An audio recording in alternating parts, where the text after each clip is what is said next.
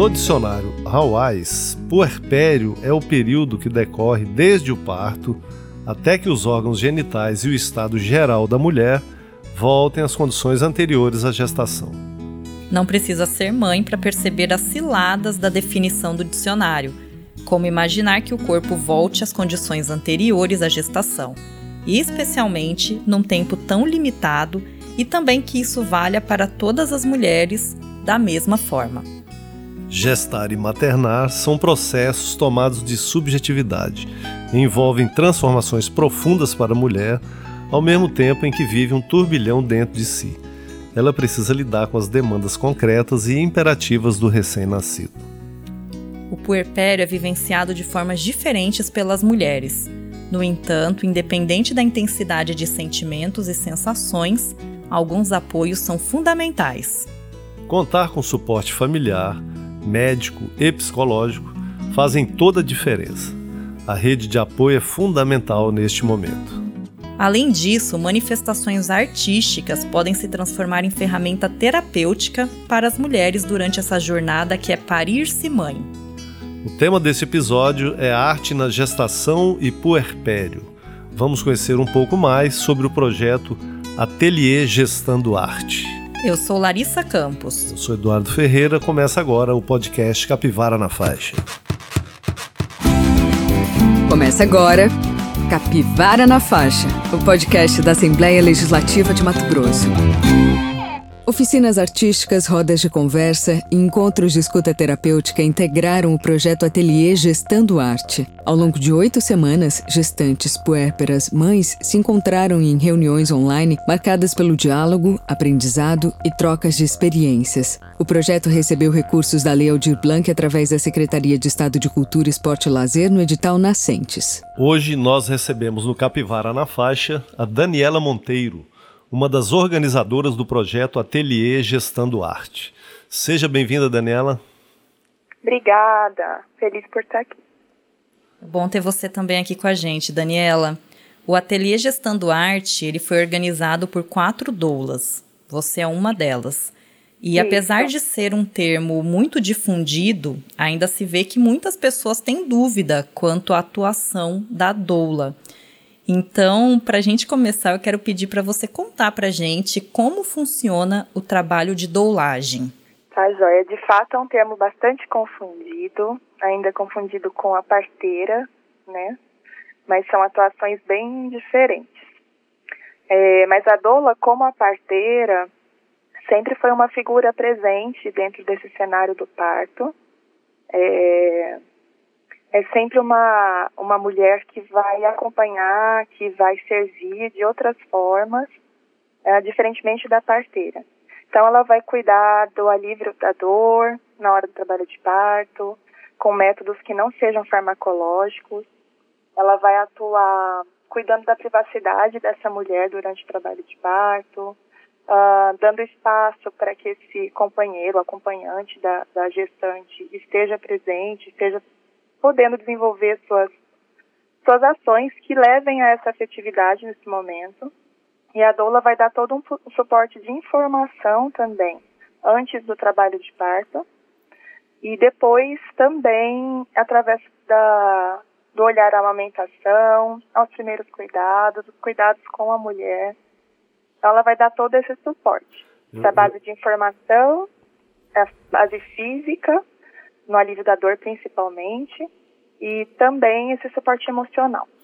Então, eu, Daniela, eu sou um daqueles que confundia doula realmente achando que fosse trabalho de parteira.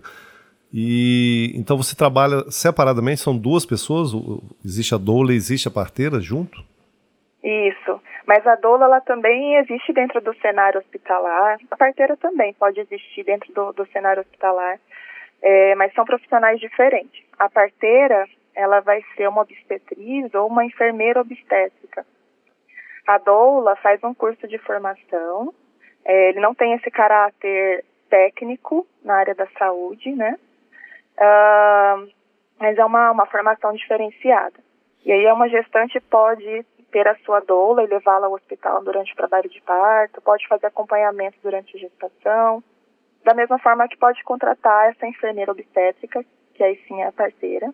Então ele pode, o parto pode acontecer dentro de casa, por equipes responsáveis e autorizadas desse tipo de trabalho. Certo. E a doula ser esse outro suporte. Você, além disso, além de doula, é artista, né? Ilustradora, aquarelista. Como é que foi que o desenho e as artes em geral se assim, entraram na sua vida?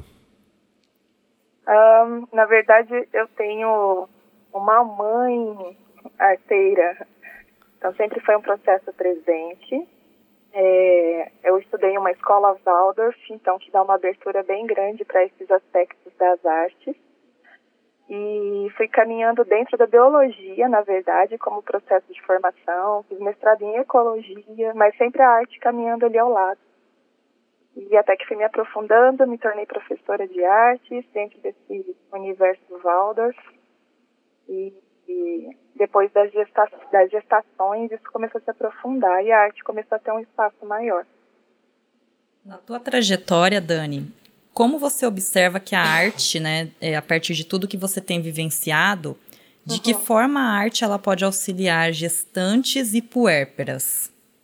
Ah, legal é uma é, é, são, são pontes é, quando eu me olho eu vejo assim doula mãe contadora de histórias e artista parece que coisa, são coisas tão distantes mas andam muito juntas quando a gente consegue fazer alguns recortes né alguns alinhavos na verdade.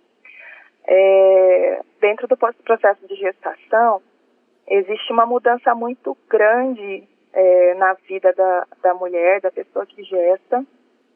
São mudanças relacionadas a estado de vida, mudanças físicas, mudanças hormonais, demandas do corpo que são urgentes muitas vezes, é uma falta de perspectiva né, dentro desse cenário que a gente vive. Então existem muitas coisas uh, derramando medo ao redor. E as artes vêm colaborando com esse processo de amadurecimento dentro de tudo isso. Então, vai dando um suporte para um caminho interno, suporte para um autoconhecimento, autopercepção, e dessa forma gestando outras possibilidades de futuros, né? Então, ela tece cenários diferentes. Certo. O projeto Ateliê Gestando Arte tem apoio da Associação de Doulas de Mato Grosso, a Domato. Como é que foi que nasceu esse projeto?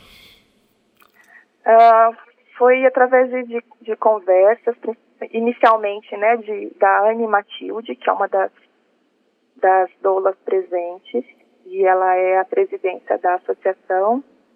Então, a gente foi linkando essas possibilidades.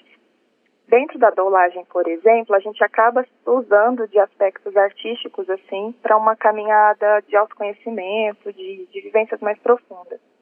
Uma delas, que vem se tornando importante dentro desse cenário da humanização, do nascimento que a gente vive né, hoje, que é a pintura corporal, pintura de barriga, e acontece no momento já final da gestação.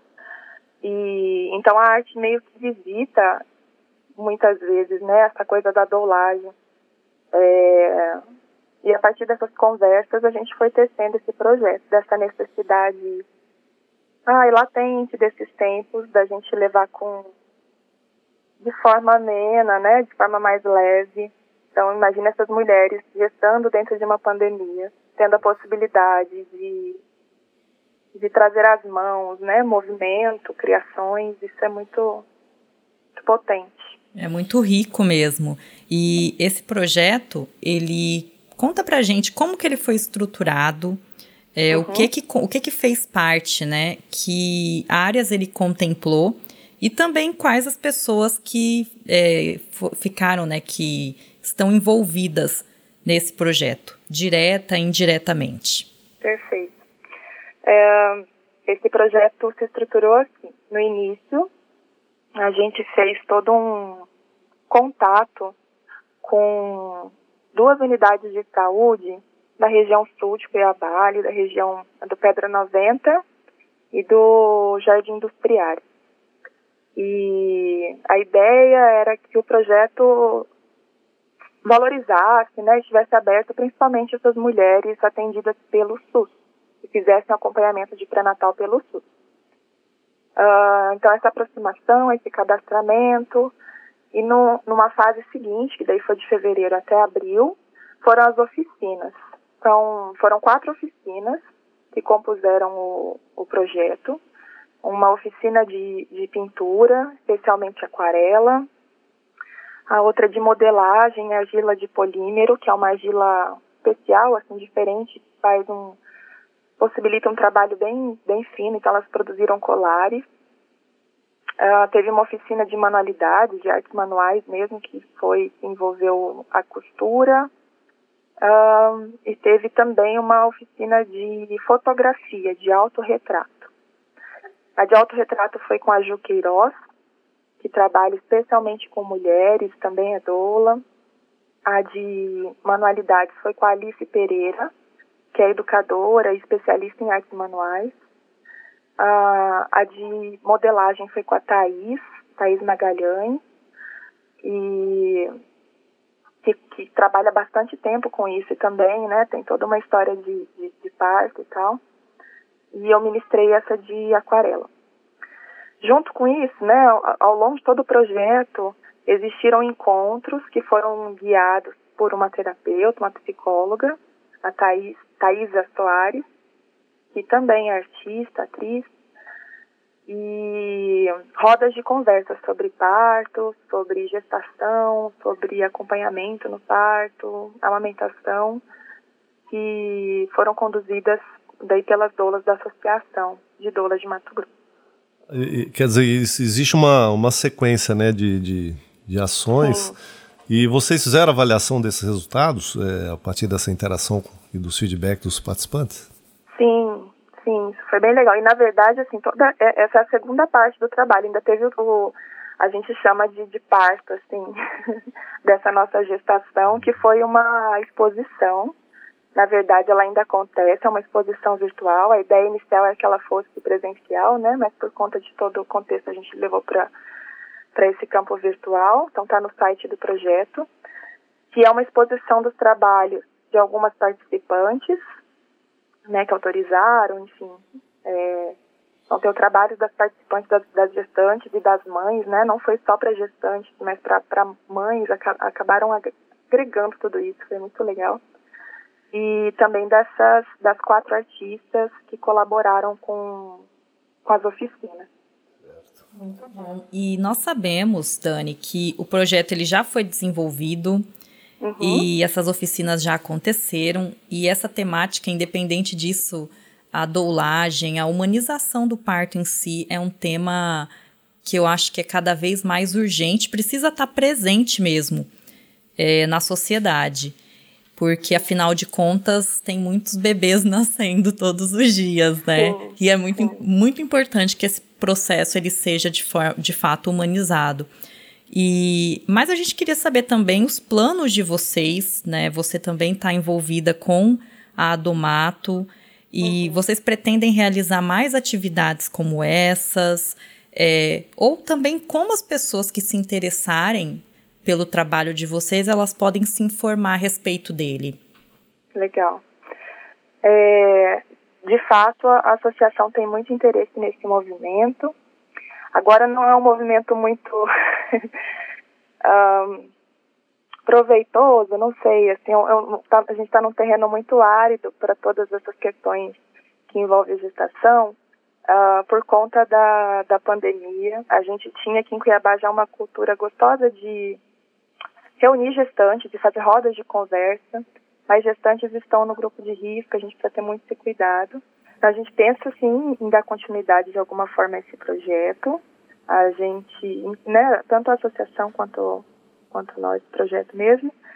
E existe uma coisa muito forte, um pensamento vigente, assim, dentro de, desse, desse movimento de humanização, que a gente, ao longo da nossa história, foi delegando todo o processo de nascimento e de morte a, a outrem, assim, né? Então, o nascimento não pertence mais à mulher, ele, ele é sempre quem faz, né, o parto na nossa sala comum é o médico. Então, o neném nasce no meio do caminho indo para o hospital, a gente fala, o pai fez o parto, nananana. Então, todo esse, esse protagonismo da mulher some esse nascimento deixa de ser um evento por ele mesmo, né? Então outras coisas são agregadas ali. Então todas as vezes que a gente acha caminho para valorizar essa chegada, tanto o nascimento quanto a morte, eles precisam voltar a fazer parte da vida. E eu acho que o projeto tem esse caráter bem forte. Que ótimo, que lindo. Parabéns, viu? Muito legal o trabalho. Vou Só pro... pedir para Dani, vocês têm algum, né, em relação a contatos, conta no Instagram da Adomato, também só para a gente poder, né, deixar para as pessoas que Sim. nos ouvirem. Buscar é, essa informação, né? É, eu acho que eu vou deixar o site, que lá também tem encaminhamento para o Instagram. O site é onde está, inclusive, a exposição e a Associação de Doulas entregou ao projeto um manual de despedida da barriga, que é um momento que se costuma fazer, tem gente que chama de chá de bênção, costuma fazer no finalzinho da gestação para dar todo um suporte emocional uh, para a gestante. Então, dá para baixar gratuitamente esse manual e também é conferir a exposição, que é o ateliê gestandoarte.com.br. Que ótimo. Muito obrigado, Daniela, pela sua participação, viu? Obrigada, até mais, Dani. Gente. Até mais. Capivara na Faixa, o podcast da Assembleia Legislativa de Mato Grosso.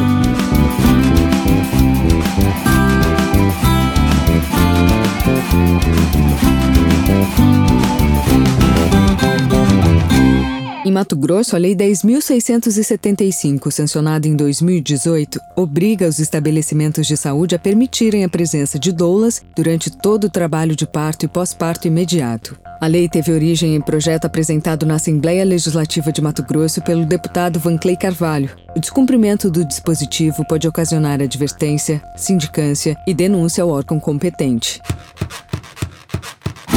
Capivara na Faixa, o podcast da Assembleia Legislativa de Mato Grosso.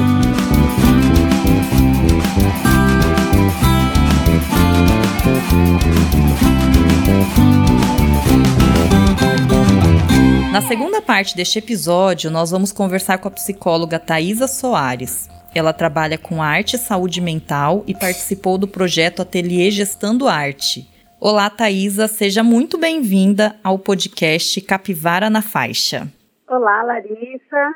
Thaisa, do ponto de vista psíquico, quais costumam ser os efeitos da gestação e do puerpério na saúde mental da mulher? Bom, esse é um momento de grandes transformações, né? É importante a gente pensar que existe uma característica que pode ser a presença da gestação sem um planejamento anterior. Né? E ainda que essa gestação tenha sido bem pensada, bem planejada, sempre tem os fatores surpresos. Então, é, é a gestação de, da vida de uma criança, mas também de uma mãe, né? Uhum. Que traz essas transformações no corpo, uh, na, na experiência de vida, na sua organização material, concreta, mas também psíquica, das suas é, crenças, dos seus desejos, dos seus sonhos, né, para essa criança, para a vida em família, ou enfim, na, na, na maternidade solo também. Enfim, são essas grandes mudanças que a maternidade invariavelmente vai apresentar para a mulher. E você falou, é, você trouxe essa questão da maternidade solo, que é muito, muito importante que a gente fale também da maternidade solo, porque é uma realidade de muitas mulheres no Brasil. A gente sabe que isso de fato é uma realidade. E com certeza, para muitas dessas mulheres, é, esse período acaba sendo ainda mais. exige ainda mais da, a mais da mulher porque ela precisa em muitos momentos lidar com todas essas questões. Além de tudo que já está acontecendo com ela, também tem todas as questões práticas e, enfim, é, objetivas que envolvem a uhum. gestação. E aí e isso acaba ficando única e exclusivamente para ela, né? Então é realmente mais, exige ainda mais da mulher. Exatamente grandes decisões, né, sobre o curso da gestação, sobre o parto, toda a gestão mesmo desses pontos materiais da, da gravidez que ficam muitas vezes para a mulher somente, né? Sim, exatamente. Você falou uma coisa interessante que, que a gente observa na maioria dos casos, que são os fatores surpresas né, que surgem. Né? Na, na realidade, por mais que se planeje, uma gestação sempre, sempre tem outras coisas que surgem no meio do caminho, né? Sim, Eduardo, inerente à vida, né? A vida é Exato. é feita. Uhum. essa coisa toda, né? Cheia de idas e vindas. É, nem sempre dois e dois são quatro, né? Nem sempre. Muitas transformações. E, e, poder contar com isso, né? Ter essa abertura para negociar com aquilo que a gente não faz ideia que pode acontecer. E suporte psicológico é fundamental nessa hora, né? Fundamental, essa abertura, tem esse, essa ideia, né, a noção de resiliência, falam um pouco disso, né, que é poder se movimentar aí de acordo com o que aparece para lidar. E pelas experiências, Thaisa, que você observou no ateliê e também na tua trajetória como profissional, é, quais os benefícios que as manifestações artísticas, você também tem experiência com teatro, então quais os benefícios que essas manifestações artísticas em si elas proporcionam para a saúde mental. E aí falando não só né, das gestantes, das puérperas, mas também para as pessoas de maneira geral. Uhum. A arte, ela tem essa possibilidade de nos, nos aproximar do, da dimensão do sensível, né, do simbólico, da, que, que muitas vezes a gente está falando do ponto material da gestação, que é algo extremamente importante, coloca muitos desafios, é, mas a gente também poder falar daquilo que no dia a dia não tem lugar, né? As dores, os medos, as ansiedades, as preocupações, sonhos, felicidades. Muitas vezes a questão financeira, o dinheiro, o trabalho se impõe para nós, né? E a arte ela nos dá uma abertura justamente para os sentimentos, para isso que muitas vezes fica sem palavras, né? A gente muitas vezes não dá conta de dizer exatamente de tudo que a gente está sentindo. E a arte pode ser um caminho para acessarmos essas palavras, descobrirmos palavras, né? Com as cores, com gestos, com sons, os ritmos, as imagens. Isso tem a possibilidade de nos aproximar das nossas próprias emoções, né? E também colocar em palavras o que nos afeta. Então a arte abre esse caminho e essa foi a proposta das oficinas da palavra, esse espaço de uma escuta às mães, e, e, também de uma produção conjunta ali, de a gente falar das experiências, escutar as experiências umas das outras, essa abertura aí para a circulação das palavras.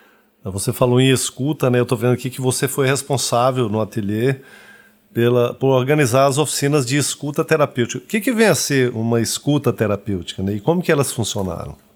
Isso, a escuta terapêutica teve esse, essa, esse nome, né? Na, no projeto de gestão do arte e são justamente a proposta da, da oficina da palavra, certo. né? E foram esses espaços, reuniões que aconteceram quinzenalmente, intercaladas com as outras oficinas que também aconteceram no projeto. E o momento da oficina da palavra era esse momento, né? Que a escuta ela fica não só comigo, que era profissional que estava ali propondo o espaço, mas também umas escutando as outras. Ah, legal. Né? Então, esse espaço da gente se ouvir com uma abertura, com respeito, um espaço entre mulheres, então tinha esse caráter de aquilo que era mobilizado muitas vezes nas outras oficinas, né, nos outros ateliês, no momento da palavra a gente podia falar também. Esses ambientes. E, e se escutar se tornam né, um, ambi é um ambiente seguro, né, Thaisa? Exatamente. Proporcionar esse ambiente que é, a gente não sabe, né, a gente sabe muito pouco das pessoas de fato. Então, vocês ali lidando com essas mulheres não têm né, um, um acesso tão direto à realidade, à maneira como elas vivem. E é, nem se elas têm, né? Vocês muitas vezes não conseguem ter essa dimensão dos espaços em que elas podem falar de si, falar dos seus sentimentos, falar. É, falar, acho que essa é a uhum. questão. E aí ali vocês conseguiram criar um ambiente para isso. Então, Exatamente. realmente é uma coisa muito interessante. E aí. É... E as experiências são singulares, né? Cada um realmente Exatamente. tem. E esse foi um espaço muito interessante por isso, né? Embora se tenha uma experiência em comum, que uhum. é a maternidade, a gestação, o puerpério, mas cada uma está trazendo isso de uma forma muito própria. E aí tem um lugar para falar disso e, e, e, ser considerada, isso é extremamente necessário e importante para promoção e, de saúde ser, mental. Ser ouvido, né, que é uma coisa tão difícil hoje em dia, ouvir Sim. o outro, né, que é uma das coisas que é uma das coisas que a arte trabalha muito bem também, né? Uhum. E cria uma rede também, sim, né? Sim. É, o momento em que foi realizado esse trabalho, a gente estava no momento crítico da pandemia, então esse espaço inicialmente tinha sido pensado para acontecer na modalidade presencial e ocorreu na modalidade remota.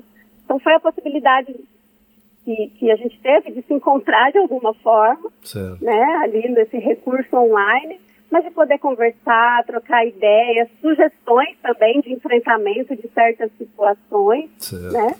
É, no momento em que não tinha como se encontrar de forma presencial, mas a gente teceu esse momento que aconteceu ali, um momento de encontro também, que foi bastante afetivo, nos surpreendeu bastante também, de como foi possível esses momentos de encontro afetivo, trocas de ideias, trocas de, de sugestão mesmo de, de, passar pelas situações ali de dificuldade, de uma forma conjunta. Bacana. Que bom. E só para ressaltar também que a Larissa citou, né, do espaço seguro. Uhum. Então, esse espaço terapêutico também tem essa característica do sigilo, do, né, do, do, respeito ao que foi colocado ali.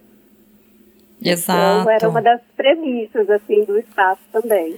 E a gente falou, o Eduardo falou da questão de, da importância de ouvir o outro e também a importância de ouvir o outro é, sem julgamentos, porque isso é uma coisa também muito séria e uhum. que às uhum. vezes falta muito. As pessoas, elas muitas vezes deixam de falar determinadas coisas porque elas têm medo do medo que julgamento. medo do Exatamente. que podem ouvir, medo é, espe assim, especialmente de, falando da maternidade que tem tantos é, são colocadas muitos mitos, né? exatamente muitos mitos tem toda uma cartilha né Lendas, que né? as mães devem seguir e tudo mais muita coisa que se espera de uma mãe e, e muitos modelos também de maternidade ideal né? O quanto isso pode causar sofrimento para as mulheres, de preocupações que não vão atingir esse modelo, que não vão alcançar tudo isso que uma mãe deve ser. Então a gente desmistificar muitas dessas coisas, com mulheres às vezes que estão já na segunda gestação, então já trazem também uma experiência diferente. É, esses espaços são muito legais para essas trocas acontecerem. Bacana. Legal, Thaís. E assim, né, uma mulher auxilia no processo de, de fortalecimento e de, uhum. é, de autoconhecimento mesmo, uma da outra. Isso é fundamental. Muito obrigada, Thaisa, pela tua participação. A gente agradece muito. E muito bom ter você aqui com a gente. Muito obrigada, Larissa. Muito obrigada, Eduardo. Valeu. E agradecer também poder falar um pouco do projeto. Legal, projeto muito lindo, muito lindo. Muito, muito legal. legal. Foi, nossa, riquíssimo poder participar assim, e falar mais desse projeto que teve uns alcances muito interessantes. Capivara na Faixa, o podcast da Assembleia Legislativa de Mato Grosso.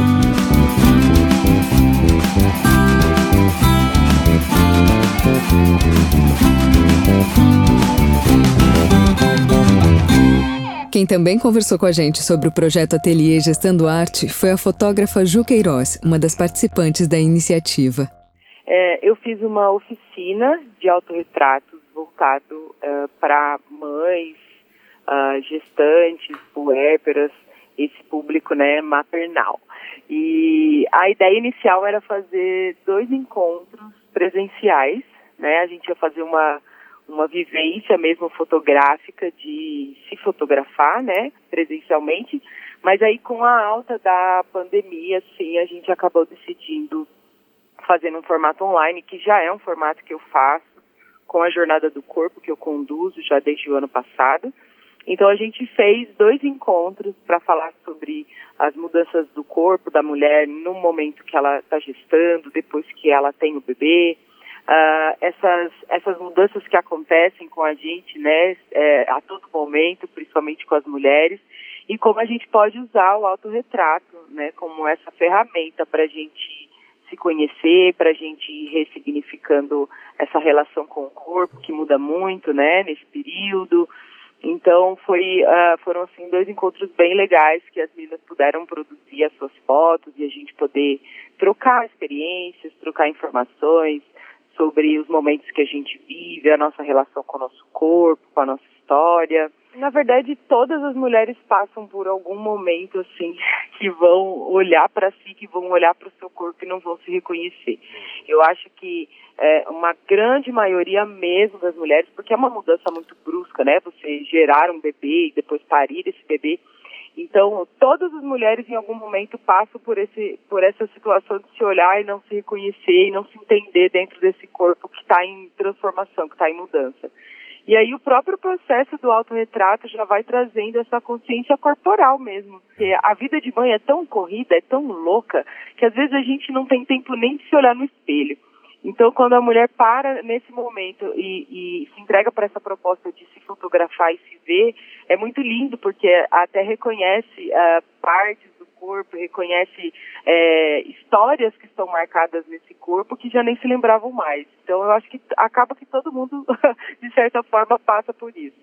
Na maternidade, isso fica muito evidente, porque existe além da pressão estética que todas as mulheres sofrem, só por sermos mulheres, estarmos inseridas nisso, a, a, maternidade e o ter um bebê traz ainda uma outra cobrança que é de retornar a esse corpo que existia antes do bebê, o que é uma ilusão, porque o corpo não volta a ser o que era antes, porque passa por uma transformação muito intensa né, que é gerar um ser humano. Não tem como esse corpo voltar ao, ao que é dito. Então, na verdade, o trabalho todo é para que a gente olhe para esse corpo que se transformou, porque a, a mulher se transforma na maternidade em 100%. A gente dá uma reviravolta na vida mesmo e, e, então assim a, a mulher tem a gente eu faço um trabalho mesmo para que a mulher compreenda que essas mudanças elas acontecem e que a gente vai aceitando esse corpo à medida do tempo.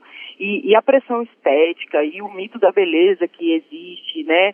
De que a gente tem que estar sempre magra sempre arrumada sempre bonita sempre disponível né? Porque isso perpassa também as nossas relações e tudo, e todas as mulheres estão inseridas nisso, quando chega o período da maternidade, isso é ainda mais profundo e mais intenso, porque existe o puerpério, existe as oscilações hormonais, existe toda um, uma situação, né, em que essa mãe está totalmente focada e dedicada a esse bebê, aos cuidados desse bebê, a mãe já teve, né, o bebê não a gestante, então é, ainda tem que se preocupar com isso, para ser aceita, para ser vista, porque a gente chega nos lugares e as pessoas nos perguntam, né? Nossa, você já emagreceu?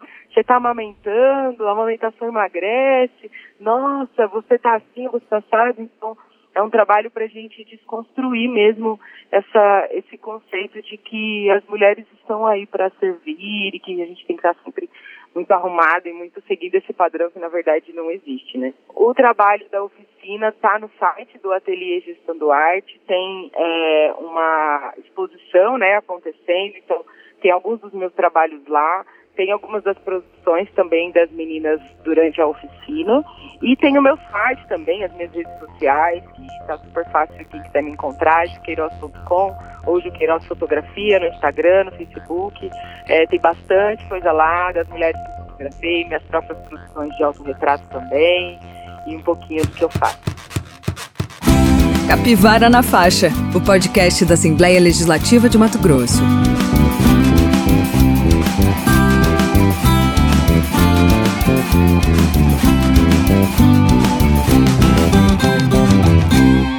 Este episódio do podcast Capivara na Faixa fica por aqui. Muito obrigada a você que nos acompanhou. Para elogios, críticas, dúvidas e sugestões, entre em contato com a gente. O nosso e-mail é capivaranafaixa.gmail.com. Produção e roteiro de Larissa Campos, apresentação Eduardo Ferreira e Larissa Campos, locução Tayana Bruno, edição Evilásio Júnior, trabalhos técnicos Jimmy Oliveira. Até a próxima!